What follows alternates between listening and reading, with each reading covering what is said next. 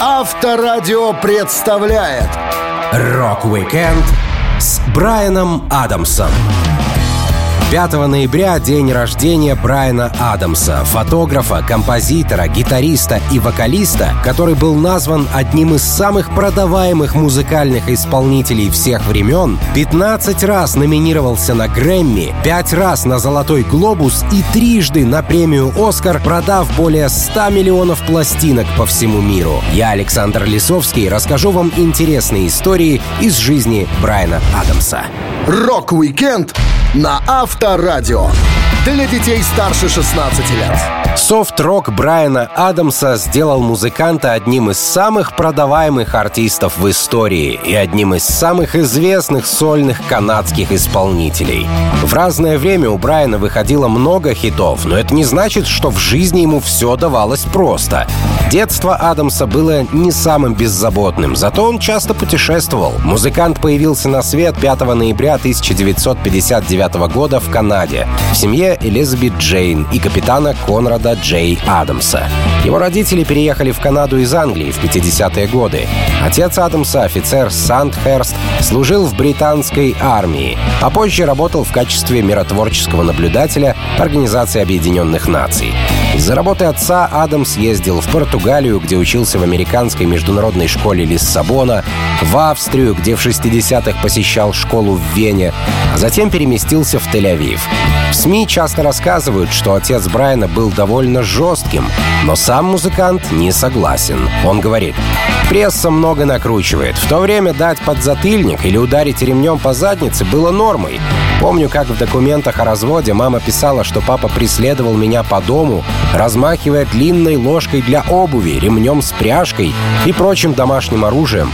Но все это преувеличение. Он был вспыльчивым, но безобидным. В связи со сложной ситуацией в семье маленького Брайана Адамса заботливые родители решили записать к психиатру, чтобы избежать расстройств сына на ранней стадии формирования личности.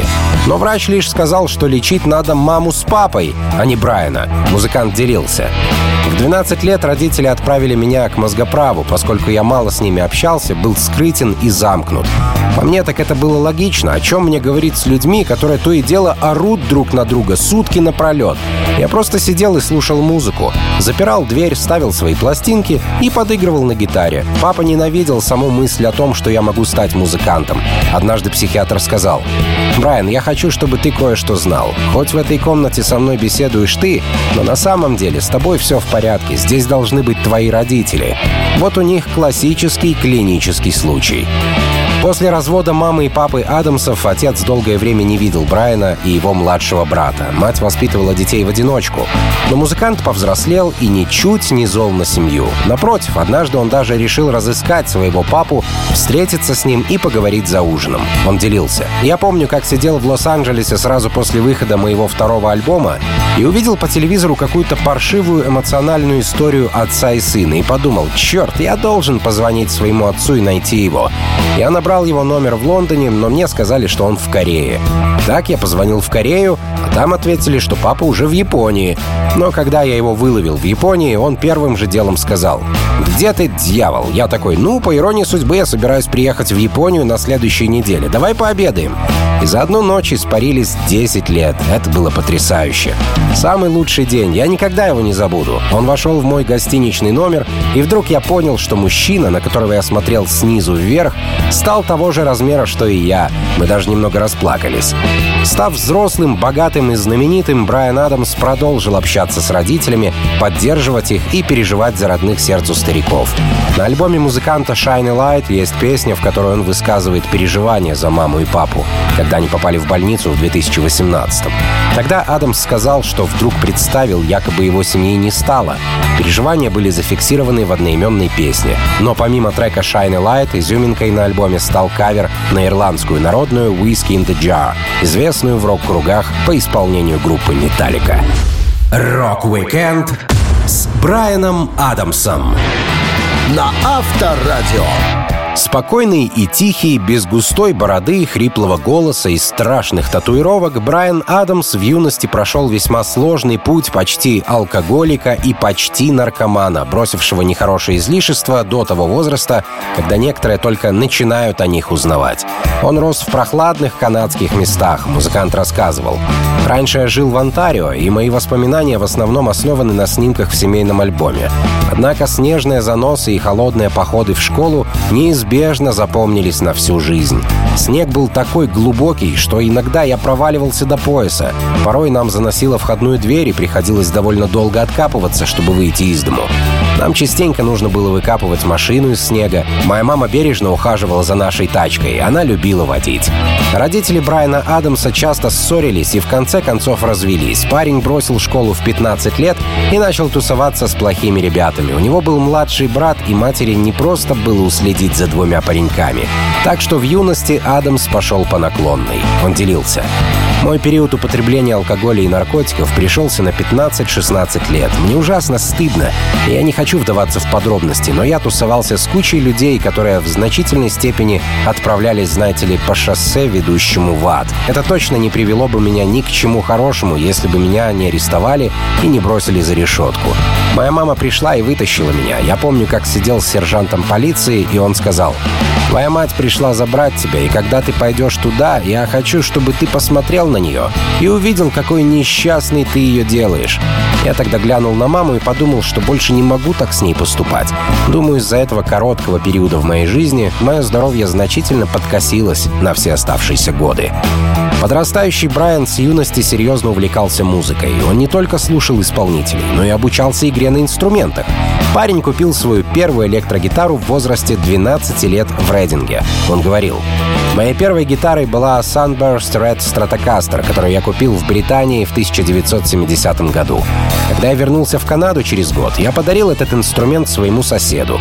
Итак, 25 лет спустя, в середине 90-х, я получил электронное письмо от моего соседа с вопросом, не хочу ли я вернуть гитару в память о своих ранних днях. Я сказал, что, конечно, хотел бы, но, к сожалению, больше никогда и не слышал о том парне. Не так давно в Берлине со мной заговорил незнакомец и тоже спросил о моей первой гитаре. Оказалось, что он был родственником моего соседа, который погиб в авиакатастрофе, прежде чем смог вернуть мне тот инструмент. Теперь эта гитара вернулась ко мне, и у нее есть грустная история. Брайан Адамс настолько увлекся музыкой, что бросил школу, чтобы играть в группе «Шок», а позже поставил крест на своем образовании, уговорив маму потратить деньги, отложенные на колледж, для покупки пианино. Музыкант рассказывал. У моих родителей было накоплено 1200 долларов на мое университетское образование. Но они не рассчитывали, что я брошу учебу в 15 лет. Поэтому я спросил маму, «Слушай, я видел крутое пианино в витрине магазина. Как ты думаешь, мы можем потратить на него тысячу долларов?» Она ответила, «Да, давай, если ты действительно этого хочешь». Она всегда была очень понимающим человеком. Когда я пропускал уроки, она говорила, что мне самому решать, какое будущее выбрать. Папа был резко против моей работы музыкантом, но его не было рядом, поэтому мне был открыт любой путь. О лучших годах своей молодости Брайан Адамс написал трек «Summer of 69». Песню планировали назвать «Лучшие дни моей жизни», но впоследствии передумали. Джимми, упоминавшийся в тексте, был одним из первых барабанщиков Адамса, а Джоди — отсылка к звукорежиссеру музыканта. Так Брайан увековечил свою историю юности. Рок-викенд с Брайаном Адамсом на Авторадио. Бросив школу в 15-летнем возрасте, Брайан Адамс стал взрослым в то время, когда многие даже не задумывались о самостоятельной жизни. Он не ушел от родителей, но начал подрабатывать в разных местах. Музыкант продавал корм для домашних животных и работал посудомойщиком в ресторане, а в 15 лет стал певцом в паб-группе «Суини Тот». Однако в позднем интервью он определенно не захотел говорить об этой команде. Музыкант вспоминал, как впервые решил самостоятельно писать песни. В нашем городе было много места для выступлений и множество музыкальных групп. Клубная сцена процветала. Но если ты не мог выйти из этой зоны комфорта и начать делать свою собственную музыку, тебе суждено было застрять там навеки. Я пытался объяснить музыкантам, с которыми познакомился и работал, что написание новых песен — это выход из убогих клубов. Лишний ответ, который я когда-либо получал на эту фразу, был от одного из барабанщиков, с которым я работал. Он сказал, да, почему ты сам не напишешь свой собственный материал? И тогда я решил, что мне пора создавать свои песни. Брайан Адамс не стал придумывать новый материал в одиночку. У него был помощник Джим Валанс, который начал писать музыку с 10 лет после того, как увидел Битлз по телевизору. Он записывал свои барабаны и гитару на дешевый магнитофон, перемещаясь из комнаты в комнату, чтобы подобрать нужный звук. С Брайаном Джим встретился в музыкальном магазине. Вэланс рассказывал. Я встретил Брайана в Ванкувере в январе 78-го. Я был там со своей подругой Элли. Она знала Брайана и познакомила нас. Адамсу было 18 лет, он жил со своей мамой. Безработный, но определенно не лишенный амбиций.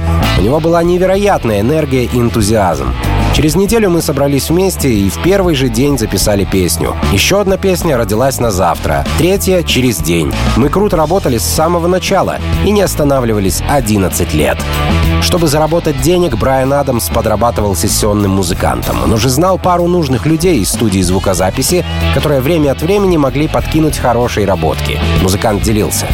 Конечно, я немного зарабатывал в клубах, но только когда я ушел со сцены и нашел работу в студии, начал получать хоть какие-то нормальные деньги. Несколько местных музыкальных компаний время от времени нанимали меня, и я помню, как с получки пригласил своего брата на ужин в местный греческий ресторан, чтобы отпраздновать это событие. Я мог бы вполне счастливо остаться студийным исполнителем, но мне хотелось большего. Музыкант Робби Кинг был местным клавишником, который довольно часто нанимал меня для исполнения бэк-вокала на его концертах.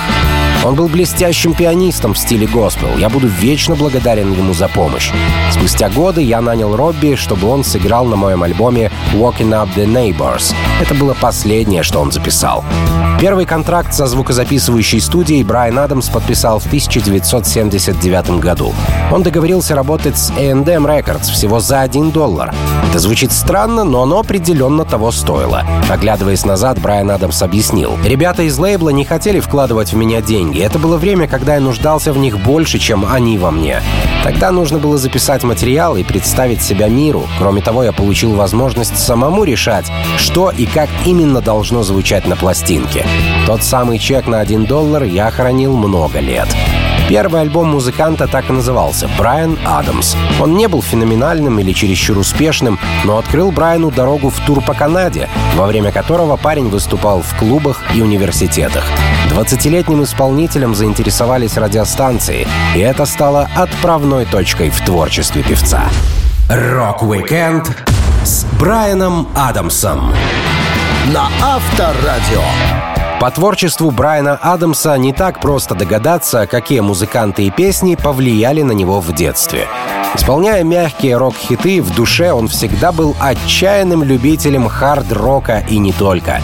Попав за решетку в 15 лет и бросив школу, парень был тем еще бунтарем, но со временем успокоился. Он рассказывал о любимых командах детства. И CDC точно были в моем топе, они великолепны. На своем альбоме Tracks of My Years я собрал песни, которые сформировали меня как личность. На обложке я с волосами, что свисают с головы ниже сосков. Мне там 16 лет. В то время я действительно увлекался хард-роком. Я тащился от Deep Purple, Led Zeppelin и других команд, а выглядел так, словно выпал из турового автобуса и прокатился по дороге. Неряшливо, но круто. Альбом Брайана Адамса «Tracks of My Years», на котором он выразил дань уважения своим кумирам, вышел в 2014 году. В нем засветились каверы на кантри-музыканта Дона Гибсона, группу Битлз, Боба Дилана, Чака Берри, Джона Фогарти и других влиятельных артистов. Идея исходила от одного из продюсеров, Дэвида Фостера. Сначала Адамс не хотел выпускать такую пластинку, потому что боялся, что не сможет привнести ничего нового в классику. Но другой его продюсер, Боб Рок, уговорил артиста. Он сказал, «Послушай, у тебя есть прекрасная возможность снова заключить контракт на запись в Америке, и почему бы тебе просто не сделать это, чтобы повеселиться? Если не получится, к черту выпуск, закинем материал на полку и пусть тухнет. В итоге Адамс и его продюсеры выбрали около 40 песен, которые затем сократили до финального трек-листа, состоящего из 16 композиций. Песни отбирали методом исключения, Брайан Адамс рассказывал. Это происходило как естественный отбор. Мы могли почти сразу сказать, работает ли песня или нет, уже по первому куплету. Я выходил, садился к микрофону с гитарой, начинал играть, и если в течение первых нескольких аккордов это нас цепляло, мы включали трек в список. Многие из композиций, которые вошли в альбом, не были самыми влиятельными для Адамса. Они просто хорошо звучали в его исполнении и вызывали у музыканта ностальгические чувства и воспоминания времен, когда главным источником музыки для людей был радиоприемник. Адамс рассказывал. «Я вспоминал чувства, которые испытал в детстве, слушая АМ-радио, где звучало все, что было хитом независимо от жанра. АМ-радио было своего рода законодателем музыкальной моды. И у меня был маленький транзисторный радиоприемник, который помогал убегать от внешнего мира. Я ждал с нетерпением, какая следующая песня прозвучит в эфире. Это было действительно захватывающе. Так что альбом Tracks of My Years стал своего рода радиоприемником, который, надеюсь, многих вернет в теплое ламповое время. Из кумиров юности Брайана Адамса нельзя не вспомнить вокалиста Humble Pie и Small Faces Стива Мариота. Повзрослев, Брайан даже вышел на сцену со своим кумиром, музыка которого, собственно, и привлекла Адамса к концертам. Он делился. «Я большой поклонник Humble Pie, особенно альбома Rock in the Fillmore. Я думаю, что этот альбом был ключевым для меня с точки зрения моего желания играть на гитаре. Конечно, я никогда не пел так, как Стив, и никогда не смогу. Я тусовался с ним пару раз и даже спонтанно выступил в дуэте на одном мероприятии. Вы не поверите, где-то в Техасе я взял гитару, чтобы посмотреть афишу, а там концерт Humble Pie. Это нельзя было профукать. Я пришел на шоу, где Стив Мэриот на сцене со сломанной ногой сидит в кресле и поет от всего сердца. Во время перерыва я подошел к нему и сказал «Эй, чувак!» И он даже не дослушал меня и сразу такой «Привет, Брайан, а ну-ка давай споем!» Вообще-то у меня есть отличная фотография, на которой мы с ним вместе. Это был настоящий рок-н-ролл. Рок-викенд с Брайаном Адамсом. На Авторадио. Благотворительность — это одно из главных увлечений Брайана Адамса. За свою жизнь он подкинул пару миллиончиков многим обездоленным и нуждающимся. Неудивительно, что музыкант, в числе других артистов, был приглашен Бобом Гелдофом на выступление Live Aid 85 года. Это был большой благотворительный концерт, который проходил на двух разных континентах одновременно. Некоторые хитрецы, вроде Фила Коллинза, успевали выступить и тут, и там, перелетев из Англии в США на самолете.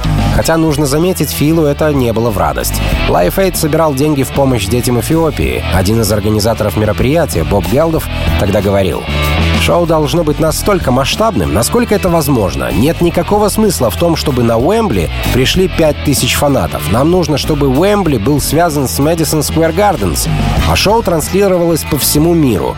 Было бы здорово, если бы Дюран отыграли 3 или 4 номера на Уэмбли, а затем перелетели на Мэдисон Сквер, где будет выступать Спрингстин. Пока он играет, сцена Уэмбли может быть подготовлена для следующей британской группы, такой как Томпсоны или кто-то еще. Таким образом, можно было показать множество выступлений. А телевизионные права, билеты и так далее могли собрать феноменальную сумму денег. Это сложная, но осуществимая идея, и, безусловно, ее стоит использовать. Примерно по такому плану и пошло выступление. На концерте было много заморочек и недочетов. Техника выходила из строя, музыканты терялись и путались. Все было сумбурно, но красиво. Зрителям выступление очень понравилось. Для группы Queen это шоу стало одним из самых знаковых, а Брайану Адамсу не запомнилось вовсе. Он делился. Я мало что помню об этом, кроме того, что меня объявили, а потом нам нужно было сразу же уехать, чтобы дать концерт в другом штате. Нам всем пришлось прямо со сцены бежать в автобус. Я не думаю, что кто-то из нас понял, что мы только что сделали. Было бы неплохо потусоваться и посмотреть остальную часть шоу, но мы не могли. Я был первым артистом, выступление которого транслировали из Филадельфии в Лондон в прямом эфире. Нашему времени это было утро, но в Англии солнце уже шло на закат. За кулисами был бедлам. Помню, я поднимался по лестнице на сцену, и Йоко Оно обогнала, слегка толкнув меня. Когда я поднялся наверх, кто-то сказал, что я должен начать после того, как джентльмен представит нас с музыкантами. Этим джентльменом был Джек, мать его, Николсон. Приятный сюрприз, скажу я вам, ребята. Команда Брайана Адамса исполнила четыре песни на шоу. К счастью, обошлось без неполадок.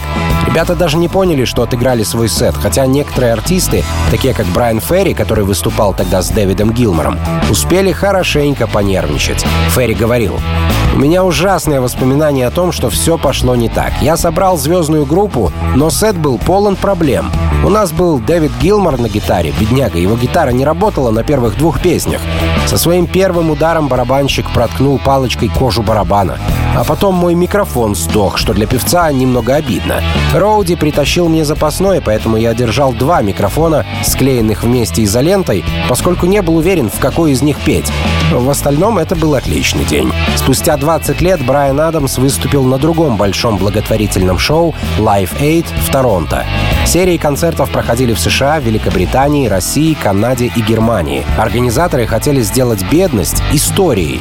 Но историей стал сам концерт. Оба стадиона, на которых выступал Адамс на мероприятиях 85 и 2005 года, уже снесены.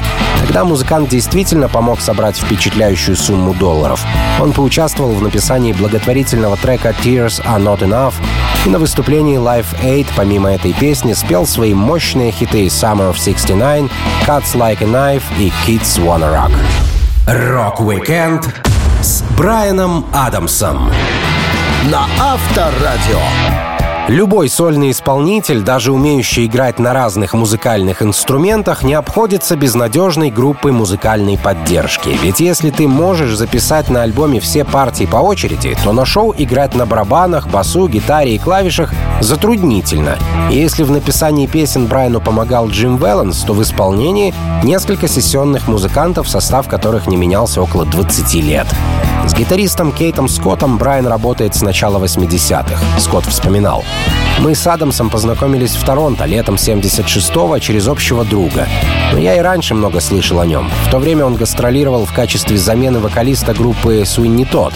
Мы встретились за ланчем, и Брайан говорил о том, как пытается уломать звукозаписывающую компанию, подписать контракт на запись песен, что он писал со своим партнером Джимом Веллансом. Я играл в клубной группе «Зинго», что начала писать собственный материал. Так мы познакомились, а играть вместе начали только спустя пять лет. Кейт Скотт — самодостаточный гитарист. Он работал с Шер, Тиной Тернер, Дэвидом Боуи, Брайаном Ферри, а Брайан Адамс назвал Скотта самым недооцененным гитаристом всех времен. Парень играл в группах со школьного возраста. Он говорил, «Когда я освоил гитару, мне было около 14 лет, и у меня хватало друзей, которые тоже интересовались музыкой. Битлз и поп-феномены 60-х были частью моей жизни. В самом начале на меня большое влияние оказали такие люди, как Эрик Клэптон и Джимми Хендрикс, но и многие джазовые гитаристы тоже, благодаря интересу моего отца к джазу. В основном я учился на слух. Включая записи, я повторял их на гитаре, однако я также играл на флейте в своей школьной группе. Это здорово помогло мне с чтением нот и выступлением на большой сцене. У первой команды, с которой я репетировал, не было названия, так как мы просто пытались научиться делать музыку. Я хотел быть как гитарист Дэвида Боуи Мик Ронсон. Обычно нам не хватало людей, чтобы сформировать полноценную группу, так что мы собирались просто поджимовать в хорошей команде. В 92 году компания Gretsch выпустила фирменную гитару Kate Scott Nashville Gold Top в соответствии со спецификациями Скотта в качестве благодарности за использование его оранжевого инструмента Gretsch в видеоклипе Брайана Адамса на Everything I Do. Вторым давним другом и музыкантом Адамса с 80-х годов был барабанщик Мик Карри, который, как и многие, пришел в музыку благодаря ливерпульской четверке. Он рассказывал. Мне было 7 лет, когда я увидел Битлз на шоу Эда Салливана. Ринга изменил мою жизнь. В нашей семье было семеро мальчиков, и каждый на чем-то играл. Мой старший брат играл на пианино, братья Джордж и Гэри играли на гитаре, а тот на саксофоне. Были также местные чуваки, у которых я кое-чему мог научиться, просто наблюдая за ними в гараже. Они слушали отличные записи, там были все ранние пластинки Motown. Музыкой я стал зарабатывать в 15. В Коннектикуте была небольшая студия, и я пошел туда, чтобы сыграть несколько вещей. Небольшие демо для местной рекламы. Я понравился тем ребятам, поэтому они перезвонили мне и попросили выполнить разные заказы. Мик Карри отличается внешне от других барабанщиков тем, что очень низко сидит на табурете. Его совсем не видно из-за установки. Он сказал, что это из-за травмы спины, полученной в автомобильной аварии. Низкий табурет позволяет уменьшить нагрузку, и выступать становится легче легче. С Брайаном Адамсом барабанщика познакомил продюсер Боб Клирмаунтин, который работал с обоими музыкантами. Время было удачным. Карри как раз освободился от других проектов, а у Адамса намечались гастроли. Барабанщик говорил, «У меня было много сессионной работы, но я не знал, что буду делать дальше. Той осенью я поехал в Ванкувер, чтобы записать Into the Fire с Брайаном. И тогда он сказал, поехали с нами в тур. Мне очень повезло, что так получилось. Рок-викенд с Брайаном Адамсом на Авторадио.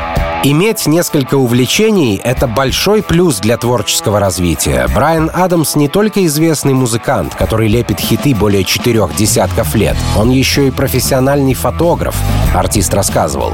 Первые фотографии я сделал достаточно давно. Снимал на маленький фотоаппарат и даже не думал о том, что это занятие достигнет таких масштабов. Но с самого начала мне это было так же интересно, как и писать музыку. Я никогда не думал, к чему меня все это приведет. Просто работал. Наверное, это и есть мой секрет. Я рабочая лошадка. Перед каждой съемкой я тщательно готовлюсь. К тому моменту, когда подъезжает мой герой, я имею четкое представление о том, что я хотел бы увидеть на картинке. Конечно, какие-то мысли приходят и по ходу фотосессии.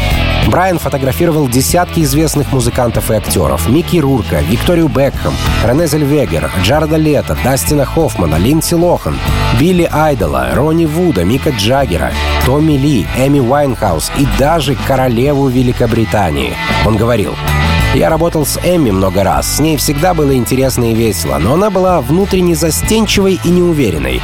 Я помню, как однажды она не хотела надевать серебряное платье от Армани, но я убедил ее, что она будет в нем прекрасно смотреться, и думаю, что это стало ее культовым снимком. Позже камера пресс поручили мне сделать портрет Ее Величества, чтобы представлять Канаду в содружестве фотографов на ее золотом юбилее.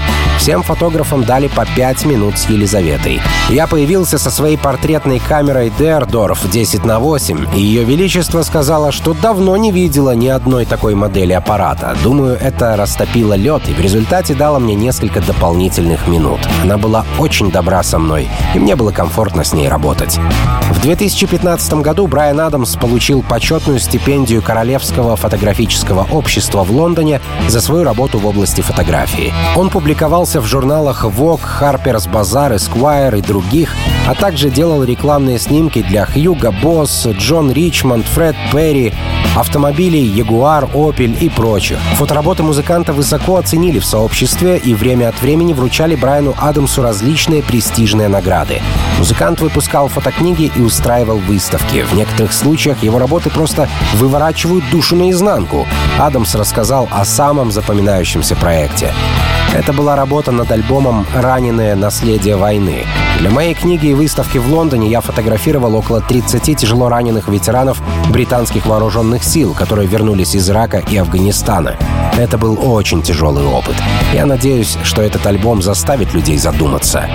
Разносторонность музыканта помогает ему работать и в более легких, коммерчески выгодных развлекательных темах. Одна из таких — традиционный календарь Пирелли, который фирма выпускает с 1964 года. Обычно на страницах изображены только женщины, но с приходом к работе Брайана календарь обзавелся и мужскими фото, например, Игги Попа в серебристой краске. Календарь на 2022 год получил название «В дороге» и был снят всего за два рабочих дня в Лос-Анджелесе. Брайан делился. Мне казалось, что у мужчин и женщин должны быть равные возможности, чтобы попасть на страницы календаря. Не стоит идти по старомодному пути сексуальных женщин на фото. Нужно открывать новые горизонты.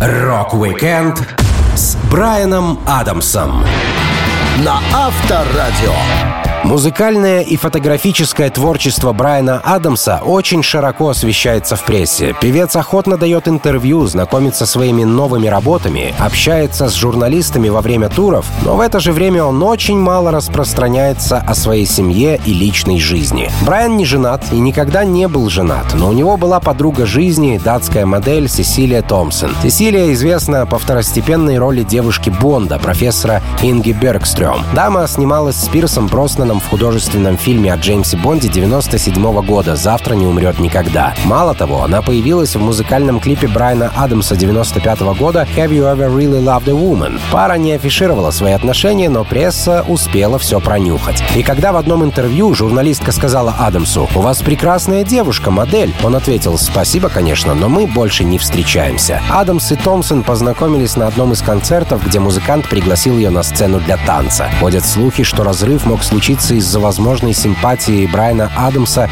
и принцессы Дианы. Сесилия утверждала, что урок звезды был роман с Дианой после ее развода с принцем Чарльзом.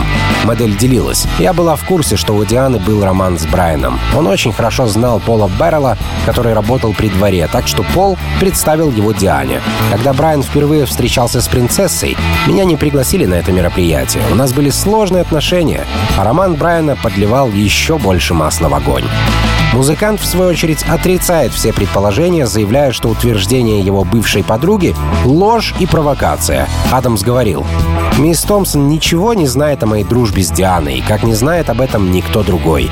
Все, что вы прочитали в прессе, является чистой догадкой и предположением. Я умоляю, боже вас сохрани, не читайте до обеда британских газет. Из-за смазливого образа Брайана Адамса и его постоянных путешествий о нем постоянно ходят разные слухи. Так однажды поползли сплетни об отношениях музыканта с Памелой Андерсон. Это были особо странные истории, поскольку Брайан хорошо общался с супругом Памелы Том Мили. Адамс делился. Я фотографировал Памелу, и она прокомментировала. «О, я думаю, что хотела бы, чтобы Брайан Адамс был моим парнем. Это была шутка и только. Мы хорошо общались, но исключительно на деловом приятельском уровне. Да и знаете, мне не хотелось, чтобы Том Мили выбил мою дверь в 3 часа ночи и отделал меня по полной программе. Томми мой друг, я никогда не подумал бы влезать в его личную жизнь. Что же до жизни самого Брайана Адамса, он стал тесно общаться с Алисией Гримальди, своей личной ассистенткой, что помогала музыканту в его благотворительной организации. Девушка занималась благотворительным фондом Брайана Адамса в 2004 году, через три года после окончания ею Кембриджского университета. В 2011 у Брайана и Алисии родилась первая дочь Марабелла Бани.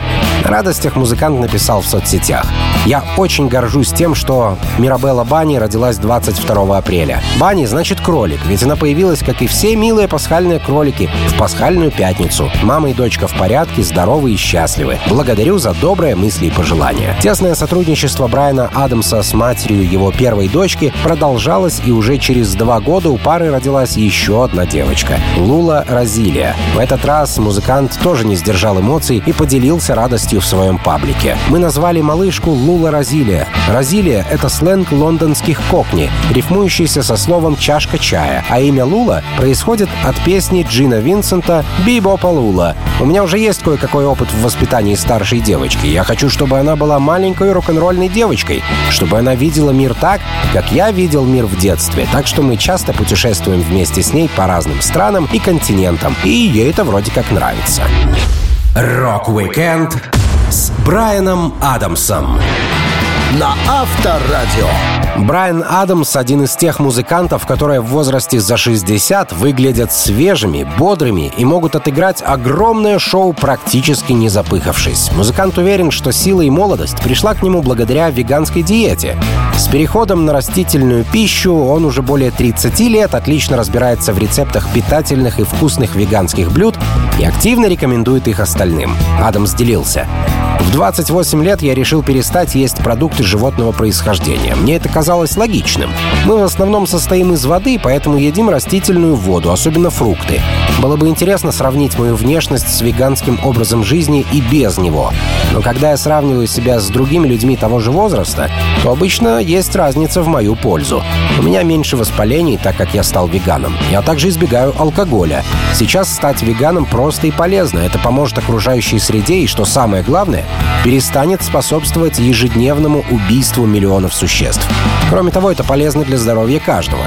Даже пожилые переходят на веганство. Интересно, что когда люди попадают в больницу с онкологией, врачи первым делом меняют диету своих пациентов на вегетарианскую.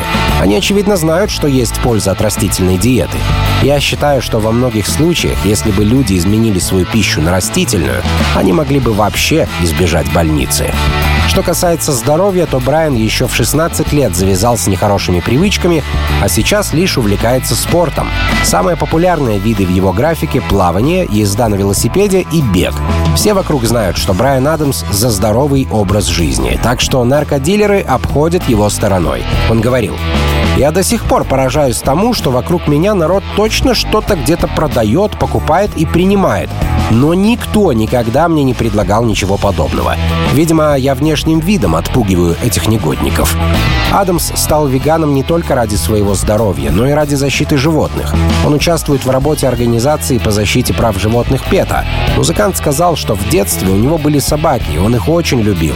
Уважение к меньшим братьям ему привили еще в юности. Брайан делился. «Сейчас у меня есть милая маленькая собачка, которая заставляет меня смеяться. Если вы любите животных, вы не должны их есть. Я против меха и любого использования продуктов животного происхождения. Я их не ем и не ношу. Я не за убийство живого существа, будь то тюлени, коровы, собаки, да кто угодно. Так что, когда дело доходит до жестокого обращения с животными, я категорически против.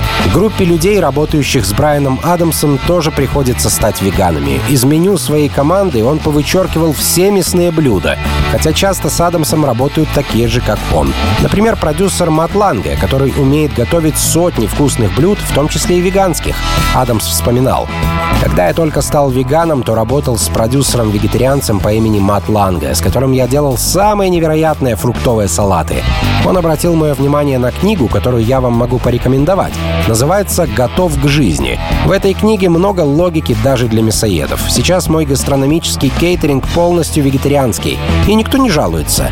Если ребята из команды хотят стейк, они идут и покупают его себе отдельно. Все вполне логично. В школе, куда ходят дочки Брайана Адамса, его девочки единственные из 500 учеников, кто питается по веганской диете. Музыкант научился хорошо готовить, и тем, кто чувствует голод, а времени на еду не имеет, он советует просто съесть банан. Что же до любимых блюд, тут певец поделился рецептом. Все очень просто. Авокадо, лимон или лайм. И морская соль. Это мой абсолютный фаворит. Это произведет революцию в ваших блюдах и салатах. Я практически все делаю со свежим лаймом. Приятного аппетита, ребятки. Rock-Weekend с Брайаном Адамсом. На Авторадио. Песни Брайана Адамса так часто становились хитовыми, что кинематографисты не могли этого не заметить. Его приглашали поработать для картин на большом экране, и саундтреки, написанные музыкантом, долгое время находились в топе. Так, например, песня «Everything I Do» «I Do It For You», ставшая главным треком к фильму «Робин Гуд. Принц воров», в первую же неделю заняла первое место в музыкальных чартах 19 стран мира. Самое интересное, что и сам музыкант, и его лейбл немного сомневались в потенциале композиции. Брайан вспоминал. Моя звукозаписывающая компания хотела отказаться от сотрудничества с киношниками и сосредоточиться на альбоме, но в итоге их удалось переубедить. Я написал песню с моим дорогим другом Майклом Кеймином и продюсером Матом Ланге. Трек успешно использовали в фильме «Робин Гуд. Принц воров», и я пошел посмотреть картину в кино со своей девушкой. Песня играла в финальных титрах, когда все выходили из кинотеатра. Я сказал, вот блин, может быть, им не очень понравилась музыка, если они прилепили ее в самом конце. Но с другой стороны, это помогло композиции остаться у кинозрителей в головах. Через пару лет Адамса пригласили поработать над музыкой к трем мушкетерам. Вместо «Пора-пора порадуемся на своем веку» он пересмотрел слоган «Один за всех и все за одного» в романтическом контексте и выдал слова «Все для любви» — «All for love». Песню музыкант записал со Стингом и Родом Стюартом. Адамс всегда говорил, что создавал тексты к фильмам намного легче. Он делился. Сюжеты фильмов, с которыми я работал, полностью диктовали лирику. Я читал сценарий, брался за дело и придумывал идеи, благодаря которым история развивалась. Это касается почти всех моих работ, в том числе и мультфильма «Спирит». Перед созданием музыки для анимации «Спирит. Душа прерий» Адамс случайно встретился с Элтоном Джоном, который делал музыку для «Короля льва», и работал с тем же человеком, с которым предстояло творить Брайану. Элтон мог лишь посочувствовать. Продюсер Джеффри Катценберг был сложным начальником. Буквально за пару месяцев до выхода ленты Брайана уведомили, что главный голос за кадром будет голосом Мэтта Деймона. Диктор многое значит в мультфильме, и такая замена могла серьезно расходиться с музыкой, созданной автором. Адамс злился. Они хотели сделать фильм более голливудским. У нас было несколько лет работы, а в последние пару месяцев они привезли Мэтта, и началась всеобщая паранойя. Теперь, когда Джеффри просил мне дать несколько интервью для фильма, я говорил, пригласите своего Мэтта Деймона. В таких вещах нужно предупреждать заранее. Брайан Адамс привык сочинять песни в своем собственном темпе и не рассчитывал на постоянное давление со стороны Катценберга. Но продюсер мог достать кого угодно и когда угодно. Музыкант жаловался. Он звонил мне каждый божий день, когда я работал с ним над этим фильмом. Был один день, когда телефон молчал, и я подумал, что происходит, все ли в порядке с этим парнем. Я даже посвятил ему свою песню «Get off of my back», «Слезай с моей шеи». Я отправлял на утверждение тексты, а получал листки с обведенными словами и вопросительными знаками, как в школе. Все было под пристальным контролем. К счастью, музыка к мультфильму была сделана, и главная песня «Here I Am» увидела свет на двух языках — английском и французском. На протяжении всей своей карьеры Брайан Адамс сотрудничал с крутыми музыкантами — от Тины Тернер до Лучано Паваротти. Он даже пел «When You Are Gone» с Памелой Андерсон, но эта версия оказалась не особо популярной и даже рядом не стояла с саундтреком, написанным для детского мультфильма в начале нулевых. Rock-Weekend с Брайаном Адамсом на Авторадио.